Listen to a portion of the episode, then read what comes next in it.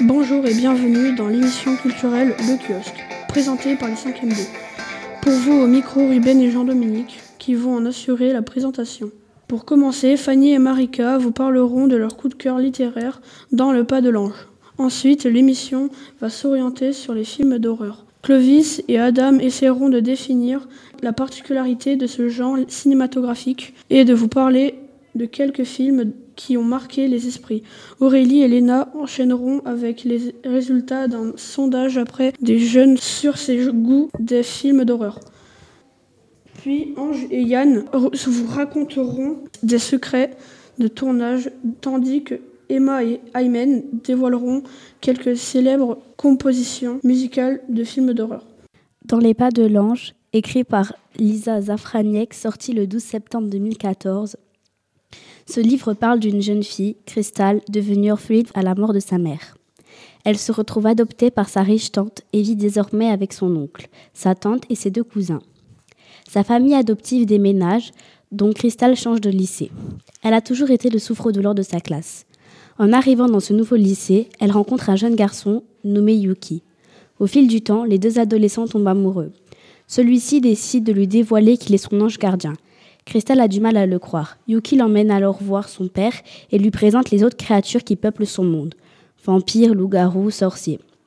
Un jour, Jérémy, qui était le meilleur ami de Crystal, donne un baiser à la jeune fille. Yuki voit la scène, cela lui brise le cœur. Il se transforme en ange noir et s'enfuit. Depuis ce jour, Crystal essaye de le retrouver et de réparer tout ce qu'elle a fait. Les critiques de ce livre sont assez mitigées.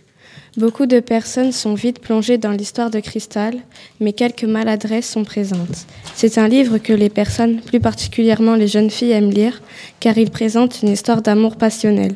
Les lecteurs ont hâte d'avoir la suite de ce livre. Le tome 2 est d'ailleurs en vente dans les librairies.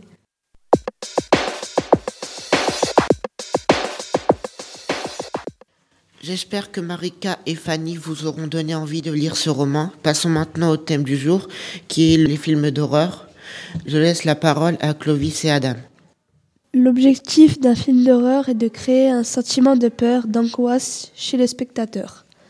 Un film d'horreur est presque tout le temps accompagné d'une musique inquiétante qui fait plus entrer le spectateur dans le film et annonce souvent l'arrivée d'un méchant.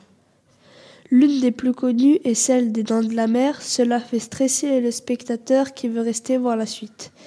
Les films d'horreur font partie d'un genre cinématographique qui invoque dans une bonne partie des créatures surnaturelles. Certains films ont fait un carton comme Les Dents de la Mer, L'Exorciste ou encore ça. Ces films se distinguent par leur musique, leur scénario et leur suspense. Le premier film de L'Exorciste a enregistré 401 400 000 d'entrées ce qui est phénoménal pour un film d'horreur. Le film Ça a atteint un record car il a eu un nombre de places encore inégalé. Il compte 263,3 millions de dollars de recettes au terme du troisième week-end d'exploitation.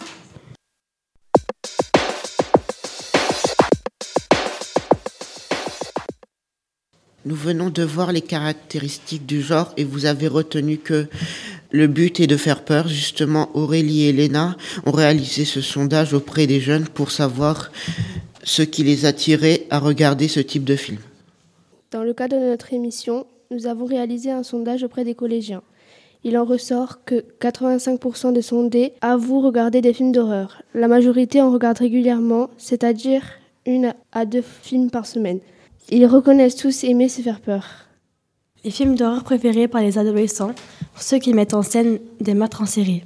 Les esprits viennent après. Enfin, Zombie arrive en dernière position. Les films marquants des dernières années sont Action Vérité et ça. Le goût pour les films d'horreur est tel qu'ils reconnaissent de ne pas tenir compte des limites d'âge. Quand on aime se faire peur, il n'y a pas de limite.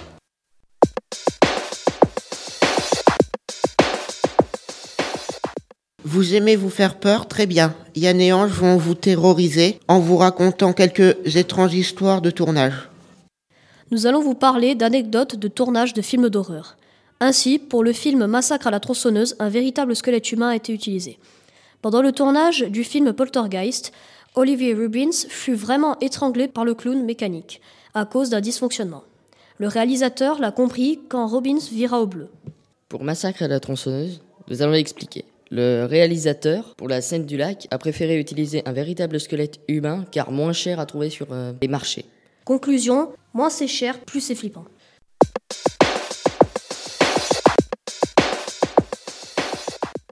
Pour finir, quelques extraits de célèbres airs de films d'horreur avec Emma et Aymen. La musique dans un film d'horreur est capitale parce qu'elle installe une ambiance qui entretient la peur et le suspense chez le spectateur. D'ailleurs, on a tous en tête quelques notes d'une musique d'horreur. Nous allons aujourd'hui vous en présenter trois extraits. Premier extrait, From Course of Chucky, le compositeur Joseph Loduca jouait dans Chucky la poupée de son. Deuxième extrait, Dead Silence de Charlie Closer, joué dans Dead Silence. Et troisième extrait, Urcraft de Osiris, joué dans Le Cercle.